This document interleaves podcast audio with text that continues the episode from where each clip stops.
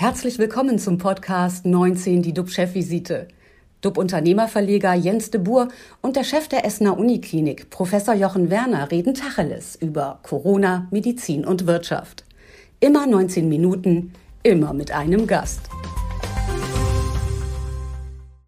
Herzlich willkommen zur Chefvisite. Unser Thema heute: Menschen in Angst. Folgt auf Corona die Atomkatastrophe. Wie immer mit an Bord mein Kollege und Experte Professor Dr. Jochen Werner, Chef der Uniklinik in Essen. Moin, moin, lieber Jochen. Ein herzliches Willkommen in die Runde. Mein Name ist Jens de Boer. Ich leite den Medienverbund Chefvisite. Angst. Das Gefühl beschleicht viele Menschen, wenn sie den Krieg Russlands mit der Ukraine sehen. Und sie bevorraten sich. Wurde in Corona-Zeiten noch Klopapier gehamstert, sind es jetzt Jodtabletten. Die werden angeblich schon knapp. Denn keiner weiß, ob bei den Kämpfen ein Kernkraftwerk beschädigt wird. Die Russen haben jetzt angeblich das AKW Saporica in der Südukraine erobert. Keiner weiß, ob Radioaktivität austritt. Dagegen sollen die Jodtabletten oder Jodpillen helfen. Die Menschen sind entsetzt, aber sie wollen vorbereitet sein. Das Bundesamt für Strahlenschutz warnt allerdings, die Tabletten einfach so einzunehmen, sei gesundheitsgefährdend. Der Konflikt ist längst bei uns angekommen. Menschen aus der Ukraine flüchten auch zu uns. Bundesgesundheitsminister Karl Lauterbach sagte gestern, wir müssen mit dem Schlimmsten rechnen. Er sprach von Verwundeten, Versehrten und Verletzten und rief die Ärzte in Deutschland zu humanitärer Hilfe auf. Dazu kann uns gleich Jochen etwas äh, mehr sagen. Alle reden jetzt über die geopolitische Krise. Wir sprechen heute aber auch über die Gesundheitskrise. Die dauert ja auch immer noch an. Die Corona-Lage ist zwar etwas entspannt, doch es droht eine neue Welle im Herbst. Wie bereiten wir uns darauf vor? Was lernen wir aus den Fehlern aus der Pandemie oder in der Pandemie? Das diskutieren wir heute mit Frau Professor Eva Hummers, Allgemeinmedizinerin am Uniklinikum SR Göttingen und Mitglied der Ständigen Impfkommission, kurz STIKO. Herzlich willkommen, Frau Professor Hummers. Wir freuen uns, dass Sie heute unser Gast sind. Ja, guten Morgen und vielen Dank für die Einladung. Vorher zu dir, lieber Jochen, nach Essen. Viele wollen jetzt den Ukrainern helfen. Sie sammeln Geld, bringen Hilfsgüter. Was macht ihr in der Uniklinik? Bereitet ihr euch darauf vor, dass eine Welle von Flüchtlingen kommt, von denen viele erkrankt sind? Ja, natürlich bereiten wir uns auch darauf vor. Ich will ganz kurz noch einmal an unsere vergangenen Sendungen quasi anschließen und äh, doch zu dem Corona-Thema ein wenig Bezug nehmen, weil es trotzdem auch noch da ist. Ähm, wie sieht es bei uns heute aktuell aus? Also aktuell haben wir am Essener Uniklinikum 94 äh, positiv getestete, auf SARS-CoV-2 positiv getestete Patientinnen und Patienten bei uns. 40 davon sind quasi nur im Nebenbefund positiv getestet, 54 Covid-19 erkrankt, 16 Patienten sind bei uns auf den Intensivstationen. Wenn man das jetzt vergleicht mit den letzten Wochen, dann ist das alles relativ stabil. Wir sprechen dann von einer Seitwärtsbewegung mit leicht abnehmender Tendenz. Also das ist das eine, der Zustandsbericht. Und ich muss sagen, ähm, es hat nur alles was Schlechtes. Ja? Die ganze Kriegsgeschichte, das will ich nicht äh, missverstanden wissen. Nur seitdem äh, der Krieg eben ausgebrochen ist, ist diese mediale, teilweise überzogene Thematik äh, Corona ja angenehm in den Hintergrund gerückt. Und wir können einfach unsere Arbeit weitermachen. Und es zeigt ja, dass im Gesundheitswesen, ob es die Praxen sind, ob es die Krankenhäuser sind, alle machen ihre gute Arbeit mit Covid-Patienten. Und das ist erstmal beruhigend zu sehen. Deswegen, ähm, das ist jetzt kein Alarmzustand. Dann der Krieg. Das nimmt natürlich alle Mitarbeitenden hier extrem mit. Ähm, das ist hoch emotional. In so einem großen Unternehmen äh, ist es natürlich auch so, dass bei uns Mitarbeitende aus der Ukraine arbeiten, auch solche aus Russland. Teilweise arbeiten die zusammen. Wir versuchen alles daran zu setzen, dass wir keine Konflikte in unserer Mitarbeiterschaft haben. Das ist ja auch wichtig. Die Hilfsbereitschaft ist enorm. Wir haben äh, quasi so eine E-Mail bei uns geschaltet, wo Vorschläge gemacht werden konnten, was kann man konkret für Projekte unterstützen. Ähm, da haben wir auch gleich eine Gruppe gebildet. Es ist auch der erste Lastwagen tatsächlich an dem Krankenhaus in der Ukraine angekommen, wo er hin sollte. Ähm, das ist äh, maßgeblich von äh, unserem Kaufmann Herrn Karze organisiert worden mit einem ganzen Team. Äh, da geht das dann ja auch um solche Materialien, wo man eben Verletzte unmittelbar mit behandeln kann. Also man sieht, es läuft sehr viel ab und da wird auch noch viel ablaufen. Dann haben wir als Uniklinik das Thema Wissenschaft.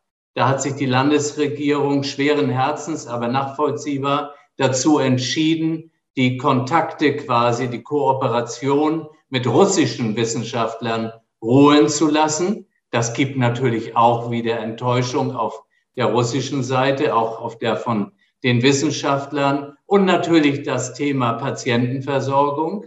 Ähm, wir sind auch schon in Patientenversorgung eingebunden. Ich äh, habe gesagt, wir wollen da extra nicht äh, drüber jetzt die Einzelfälle besprechen, weil äh, man muss sich das vorstellen, die kommen ja auch in ein fremdes Land, die Familie und ähm, irgendwo brauchen diese Menschen Ruhe. Und wir haben ja in der Covid-Krise auch gezeigt, dass wir sehr gerne unterstützen wollen. Wir haben aus dem Ausland Intensivpatienten genommen und ich bin ganz sicher, dass wir als Essener Uniklinik auch diesbezüglich uns noch viel mehr einbringen werden. Aber ich bleibe dabei, wie bei Covid, wir haben hier auch einen Versorgungsauftrag zu erfüllen. Und hier sind auch ganz viele Menschen, die Sorgen haben, dass sie irgendwie vielleicht wieder in den Hintergrund rücken. Wir müssen auch das natürlich erfüllen, gerade was Schwerstkranke betrifft. So, das war so ein kurzer Rundlauf durch die verschiedenen Themen, aber es zeigt ja, es hat sich im Grunde die nächste Krise auf eine noch nicht abgeschlossene aufgepfropft. Dazu noch zwei Rückfragen, bevor wir zu Frau Professor Hummers kommen. Ähm, ist Jod eine Lösung? Also, ähm, mich ärgert das schon wieder, weil das in so eine Hysterie verfolgt. In meinen Augen ist es total übertrieben, was da abläuft, wenn man mitbekommt, da sind schon Medikamente ausverkauft. Ähm, und das kommt natürlich auch aus der Angst heraus. Also wir müssen doch überlegen, was machen wir. Wenn jetzt ein Nuklearzwischenfall in der Ukraine ist, dann wird das wieder anders äh, zu verstehen sein, als wenn es bei uns wäre. Und ähm, ich glaube, dass dann am Schluss die Schilddrüse wiederum bei einem solchen Fall äh, das Nachtgelagerte ist. Auf jeden Fall aber ist es nichts, wo irgendwelche Menschen jetzt Jodtabletten einnehmen sollen, äh, prophylaktisch, weil das würde man ja dann tun, wenn etwas passieren würde, aber auch erst nach Information. Und dazu wird man informieren und deswegen geben Sie sich keine Mühe, jetzt über irgendwelche Kanäle noch weitere Tabletten zu kaufen. Ja.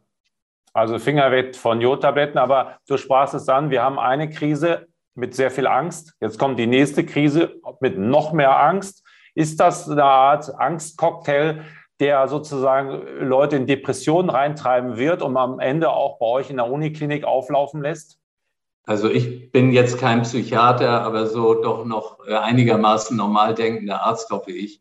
Und ähm, Covid hat ja viele Menschen belastet, aus vielen, vielen Gründen. Und das ist doch total klar, jetzt ist die nächste Sorge da. Man schaltet den Fernseher ein oder welches Medium auch immer. Das ist das beherrschende Thema. Und da hat ja jeder normale Mensch doch Sorgen. Und wenn man vielleicht schon etwas angeschlagen ist, dann kommen die nächsten Sorgen dazu. Und man hat auch noch Sorgen um die ohnehin bestehende Krankheit, die ja auch viele haben. Dann potenziert sich das. Und da kommen wieder gerade die Hausärztinnen und Hausärzte in eine ganz besondere Situation, die in meinen Augen ja ohnehin unfassbar belastet sind, was die alles gemacht haben, Impfung und was alles war. Und das sind die Ansprechpartner, die eben auch diese Ängste ähm, zuerst spüren werden. Und ähm, das ist dann wieder ein zusätzliches Thema.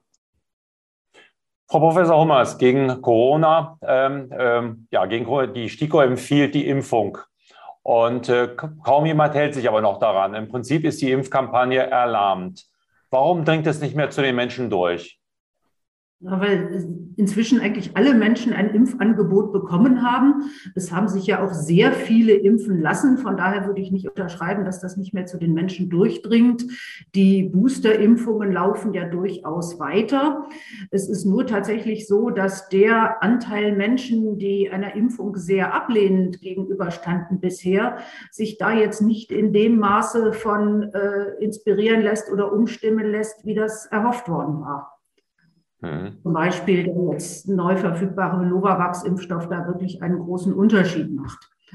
Äh, das ist leider tatsächlich äh, nicht so gut angenommen, wie man sich das wünschen würde, weil es einfach immer noch die beste Schutzmaßnahme bleibt, die wir haben. Mhm. Da hatten Sie sich mehr erhofft, dass dieser äh, neue Impfstoff dann auch nochmal Leute erreicht, die gesagt haben, mRNA-Impfstoffe, das mache ich nicht. Na, es war halt vorher etwas, was immer wieder thematisiert, vielleicht auch mediatisiert wurde, vielleicht auch falsch hochgekocht wurde, dass Menschen eben sagten, wir trauen diesen relativ neuen Impfstoffen nicht. So neu, wie manche vermuteten, waren die dann auch gar nicht. Aber es war ein Impfstoffprinzip, was äh, vielen so nicht vertraut war. Für die mRNA-Impfstoffe als Impfstoff ja auch tatsächlich neu, für die Vektorimpfstoffe nicht ganz so neu, sondern dass Menschen sagten, ich möchte aber lieber so einen klassischen Impfstoff. Und jetzt haben wir so einen klassischen Impfstoff und äh, es gelingt eben nicht, zumindest nicht ganz schnell, in der Weise das äh, Misstrauen gegen Impfung überhaupt dort aufzulösen. Ich glaube, jeder kennt doch mittlerweile jemanden, der infiziert ist und man sieht, dass die meisten Verläufe doch relativ äh, grippeähnlich oder erkältungsähnlich verlaufen. Glauben Sie, dass die Leute gar nicht mehr erreichbar sind dafür, weil sie sagen, Mensch, es kann ja gar nicht mehr viel passieren? Ähm, das könnte ein Teil des Problems sein. Ein anderer Teil des Problems ist, dass dann viele Leute sagen, ja, gucken Sie mal, die sind doch alle geimpft und infizieren sich jetzt trotzdem. Mhm. Äh, das nützt doch gar nichts. Und die Tatsache, dass es sehr wohl etwas nützt, nämlich dass es mit sehr hoher Zuverlässigkeit vor den schweren Verläufen schützt, die wir ja am Anfang der Pandemie gesehen haben und eben auch nicht nur bei alten und vorerkrankten Menschen gesehen haben, das äh, gerät schon wieder irgendwo in den Hintergrund. Das ist das, was wir als Präventionsparadox bezeichnen. Wenn Prävention gut funktioniert, bekommen die Menschen den Eindruck, man braucht das gar nicht. Mhm. Wenn man mal zurückblickt, auch selbstkritisch zurückblickt, was ist in der Kommunikation vielleicht schiefgelaufen, dass die Leute das jetzt nicht mehr aufnehmen? Man muss ja dann auch sagen, okay, wir haben jetzt unser Ziel nicht erreicht und was hätte man anders oder besser machen können? Das ist sehr schwierig. Ich glaube, das Ziel in einer solchen an sich angst- und spannungsgeladenen Situationen alle zu erreichen, war vielleicht auch relativ hoch gesteckt. Äh, ob man das durch andere Kommunikation besser machen hätte können, weiß ich nicht. Was wir sehen, ist, dass die äh, ja, Menschen, die noch nicht geimpft sind, nicht zufällig durch über alle Bevölkerungsgruppen verteilt sind, sondern dass es ganz wesentlich zum Beispiel Menschen mit Migrationshintergrund sind, dass es ganz wesentlich Menschen sind, die weniger gebildet sind, die weniger wirtschaftliche Stabilität im Leben haben. Und diese Menschen gezielt zu erreichen und äh, gezielt zu informieren in einer Art und Weise, die dann auch ankommt und die vielleicht was ganz anderes ist als eine Impfkampagne des Robert Koch Instituts das sonst so macht und mit der sie eine Mehrheitsgesellschaft auch erreicht. Das ist etwas, was vielleicht bisher nicht äh, ja, ausreichend gelaufen ist. Auch damit wird man nicht den letzten Impfgegner und vielleicht äh, oder sicher auch nicht jeden Querdenker erreichen, aber viele Menschen, die einfach noch zögern und Angst haben, die könnte man vielleicht doch noch erreichen, wenn sie verstärkt in ihrer Sprache und in ihrer, ihrem Verständnis auch angesprochen werden. Schauen wir nach vorne. Virologen warnen vor einem neuen, wieder gefährlicheren äh, Virusvariante im Herbst. Teilen Sie die Sorgen und bereiten wir uns ausreichend auf diese Gefahr vor? Naja, wenn wir eins gelernt haben, ist, dass es nicht so schnell vorbei ist, wie mancher dann immer wieder hofft. Von daher ist es ziemlich wahrscheinlich, dass es jetzt im Sommer ruhig wird. Die wirksamste Maßnahme war immer noch Frühling oder Sommer. Und dass dann aber im Herbst, wenn es wieder kälter wird, eben eine erneute Welle kommt, ist auch ziemlich wahrscheinlich. Was noch keiner weiß, ist, äh, wie ausgeprägt sie dann sein wird und wie gefährlich sie sein wird. Wir wissen noch nicht, wie gut die Immunität ist, die die jetzt zirkulierende Omikron-Welle, an der ja viele Menschen infiziert, zum Teil auch erkrankt sind, wie gut diese Immunität hält, ob sie vor der nächsten Virusvariante schützen wird. Was auch denkbar wäre, ist, dass die ja deutlich gefährlichere Delta-Welle vom letzten frühen Herbst wiederkommt, wenn Omikron abflaut. Und äh, ob Omikron gegen Delta schützt, äh, wissen wir eben noch nicht so genau. Umgekehrt ist das, klappt das nicht sonderlich gut. Von daher äh, ist die Gefahr gegeben. Oder es kann wieder eine ganz neue Variante auftauchen, die entweder deutlich infektiöser ist, nochmal, oder möglicherweise eben auch wieder gefährlicher ist. Von daher, ja, wie müssen wir uns darauf vorbereiten? Wir müssen weiter beobachten, was passiert. Und wir müssen tatsächlich äh, weiter dafür sorgen, dass die Menschen geimpft sind.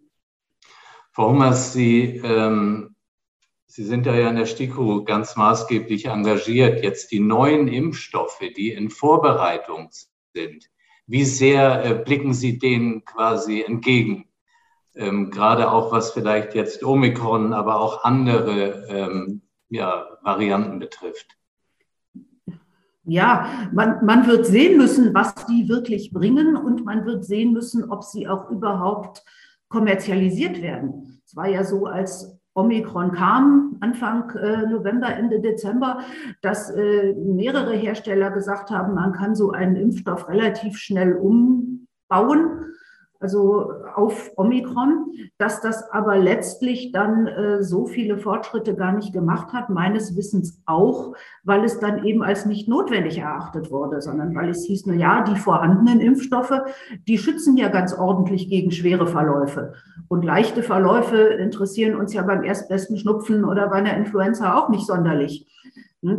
Von daher reichen eigentlich die Impfstoffe, die wir haben, die ja ausgesprochen gut wirksam sind, möglicherweise auch da. Und ob da neue Impfstoffe A notwendig werden und B dann schnell genug vorhanden sind, äh, wird man sehen müssen. Und schnell genug vorhanden heißt ja nicht, dass sie in einem Labor in geringen Mengen hergestellt werden, sondern dass es dann auch gelingt, sie in der riesigen Breite, die die Weltbevölkerung braucht, auch zu produzieren, was ja nochmal eine völlig andere Kiste ist. Das haben das heißt, wir ja auch bei den bisherigen Impfstoffen gesehen, dass das gar nicht so selbstverständlich war, die dann schnell genug in großen Mengen auch zu haben und zu verteilen. Das heißt, Sie sind schon, ich höre so ein bisschen Skepsis heraus, dass wir einen Omikron-Impfstoff brauchen. Und da sind ja auch viele Eltern, haben ja darauf gewartet, für ihre Kinder denen das zu geben. Aber macht das überhaupt Sinn? Also ich sage jedem, der mich fragt, es macht keinen Sinn, auf einen Omikron oder wie auch immer die nächste Variante dann heißen wird, Impfstoff zu warten. Äh, die bisherigen sind gut. Sie schützen auch gut gegen schwere Verläufe mit Omikron nicht so toll und vor allen Dingen nicht so lange dagegen sich da überhaupt anzustecken. Aber wenn man dann irgendwie drei Tage äh, irgendwelche leichten Symptome hat, ist das ja letztlich alles nur halb so wild. Und äh, auf irgendwas zu warten, ist überhaupt nicht sinnvoll. Mhm. Und äh, wenn die neue Variante da ist und sie auch nur annähernd so ansteckend ist wie Delta und Omikron, dann ist der Impfstoff auch nicht schnell genug da, als dass man da noch einen sinnvollen Schutz mit aufbauen kann. Also bitte mit dem impfen lassen, was da ist äh, unwirksam sind sie nicht. Mhm. Wenn man nochmal schaut, auch äh, Richtung Ukraine, Russland, hat das auch was mit äh, einen Impact auf Ihre Arbeit in irgendeiner Art und Weise oder ist das, spielt das überhaupt keine Rolle? Das wird ganz sicher auch einen Effekt auf meine Arbeit haben. Wir alle teilen die Sorge, wir alle teilen auch die Überlegung, wie man den Menschen dort oder den Menschen, die jetzt auf der Flucht sind, helfen können. Äh, ja, es ist vorgestern in der STIKO eben auch ein Thema gewesen, wie kann man äh, Impflücken schließen, auch bei Menschen, die jetzt fliehen. Das sind einerseits Impflücken gegen Covid, das sind aber auch Impflücken gegen andere Erkrankungen, insbesondere auch Masern, die immer eine ja, hochgefährliche Erkrankung sind für Kinder, um ein Vielfaches gefährlicher als Covid und die sich in Gemeinschaftseinrichtungen schnell ausbreiten, für die in Gemeinschaftseinrichtungen übrigens auch eine Impfpflicht besteht in Deutschland schon seit längerem. Äh, ja, wie man das organisieren kann, wie man diese Menschen erreichen kann. Ähm, also Sie haben Befürchtung, dass dann wieder möglicherweise auch diese Krankheiten dann wieder zu uns kommen, weil unkontrolliert, äh, was ja nicht anders geht, dann Flüchtlinge zu uns kommen? Naja, Masern haben wir ja hier sowieso leider mehr als in vielen anderen Gegenden in der Welt, weil äh, die Durchimpfungsrate in Deutschland halt auch nicht so toll ist. Es hat immer wieder Masernausbrüche gegeben. Aber die Gefahr ist halt in solchen Situationen, wo ungeschützte Menschen äh, ja enger zusammenleben müssen, als sie das sonst tun, besonders hoch. Und mhm. das ist insbesondere für, na, nicht nur für Kinder, sondern auch für ungeschützte Menschen ausgesprochen gefährlich. Ja, auf meine eigene Arbeit hier im Institut für Allgemeinmedizin hat es einen Einfluss, weil wir Informations-Apps oder äh, medizinisch nutzbare Apps in verschiedenen Sprachen sowieso entwickelt haben. Da gibt es ukrainische Impfaufklärungen mit dem Stand von vor vier Wochen. Da überlegen wir im Moment, ob man das updaten kann. Das war ein sich ausgelaufenes Projekt. Wir haben eine App, mit der Anamnesen erhoben werden können, insbesondere auch wieder in Notfallpraxen. Da äh, gibt es im Moment oder läuft im Moment eine Übersetzung ins Ukrainische, dass eben die Verständigung mit Menschen, die kein Deutsch sprechen, möglich wird, auch über komplexe medizinische Inhalte. Bereiten Sie sich dann auf eine Patienten, sagen wir mal, Schwemme vor, die jetzt äh, bevorsteht? Eine Patientenschwemme wird man sehen müssen. Das verteilt sich ja immer ein Stück. Aber wir haben hier in unmittelbarer Nachbarschaft in Göttingen das äh, sogenannte Grenzdurchgangslager Friedland, was ja eines der Anlaufspunkte in Deutschland überhaupt ist, über die geflüchtete Menschen ja empfangen werden und letztlich dann auch weiter verteilt werden. Aber das ist zehn Kilometer von hier und das ist eben schon etwas, äh, was uns mit betrifft und wo uns auch die Versorgung mit betrifft. Vielen Dank für diese Einblicke, Frau Professor Hummers und natürlich auch dir, lieber Jochen, vielen Dank für die Insights. Liebe Zuschauer, unsere Chefvisite ist vorbei für heute. Wir sind für Sie zurück, wenn es wichtige News gibt, immer mit tollen Gästen und wir bieten natürlich Orientierung. Abonnieren Sie gerne unseren Kanal, dann verpassen Sie auch keine unserer nächsten Sendungen. Bleiben Sie gesund, klicken Sie wieder rein. Wir freuen uns auf Sie und wünschen Ihnen ein wunderschönes Wochenende. Tschüss aus Hamburg. Und aus Essen. Auf Wiedersehen aus Göttingen. Das war 19 die DUB-Chefvisite als Podcast. Die Videos dazu gibt es auf watz.de und auf dub-magazin.de.